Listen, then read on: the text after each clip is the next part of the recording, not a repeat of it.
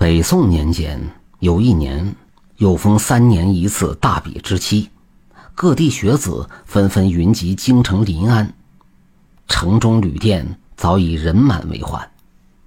却说西湖十景印月井旁的吉祥旅店里，住着延州府睦州文昌的一位学子何孟佳举人。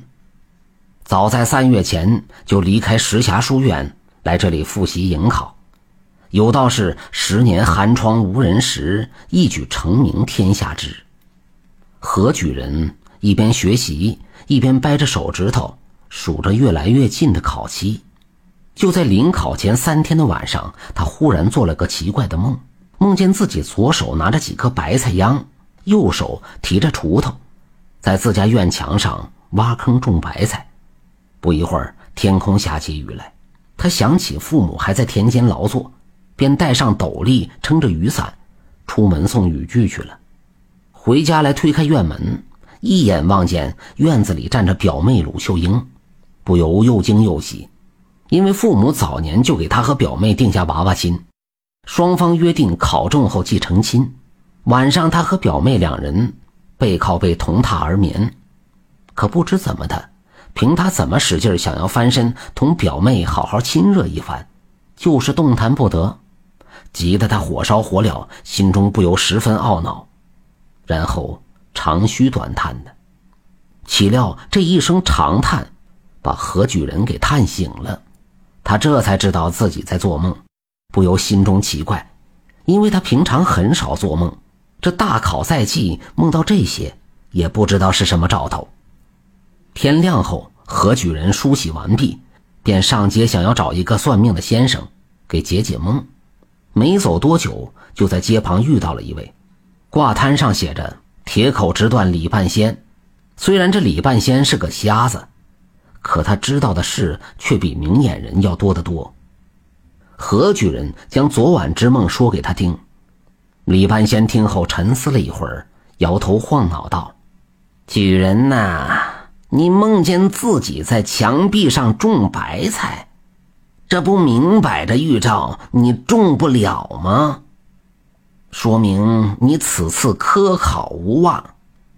你雨天头戴斗笠，又打着雨伞举在头顶，正所谓多此一举。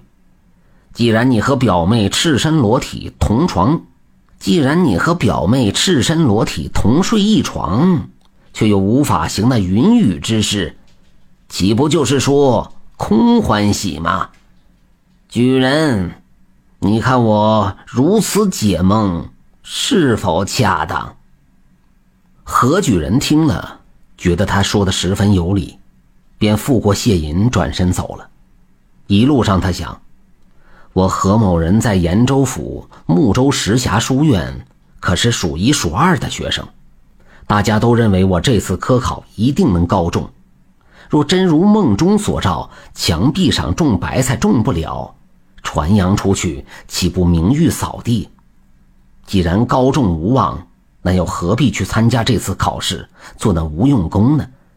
我还是早点回家寻个学馆教书过日子算了。何举人主意已定，当即回旅馆收拾行李，准备回乡。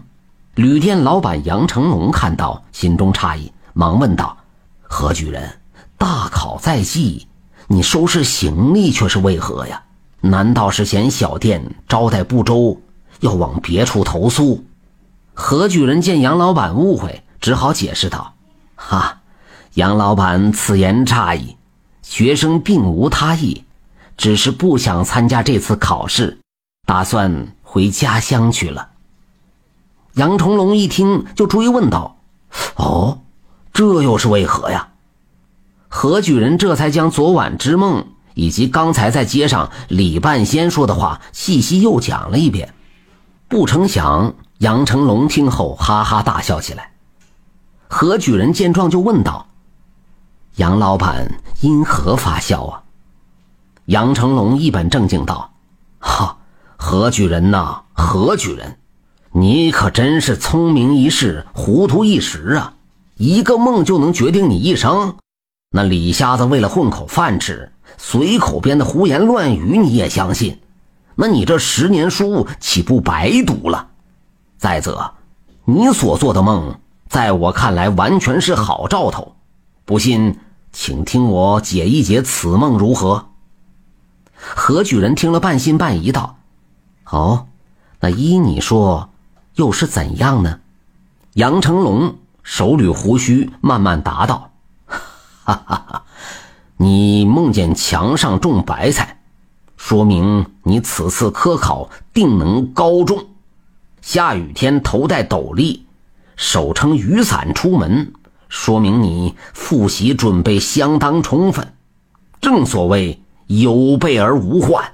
你和表妹背靠背同睡一床，说明你翻身和表妹面对面的时候已经不远了。你们的婚姻大事马上花好月圆。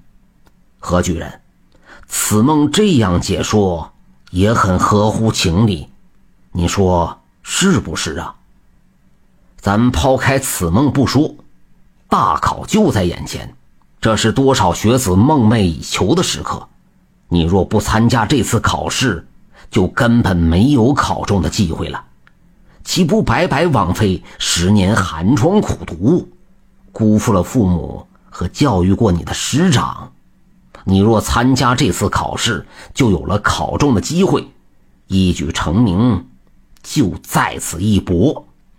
听了杨老板的话，何举人顿觉眼前一亮。细想想，觉得有道理。自己复习的如此充分，岂能临阵脱逃？于是马上打消了回家的念头，继续在吉祥旅店认真复习。考试那天，他信心十足地走进考场。功夫不负有心人，他高中探花。同样一个梦，由于两种截然不同的解说。却是何举人改变了自己的命运，也使他明白了这样一个道理：命运要靠自己去掌握。本集播讲完毕，点赞收藏支持下吧。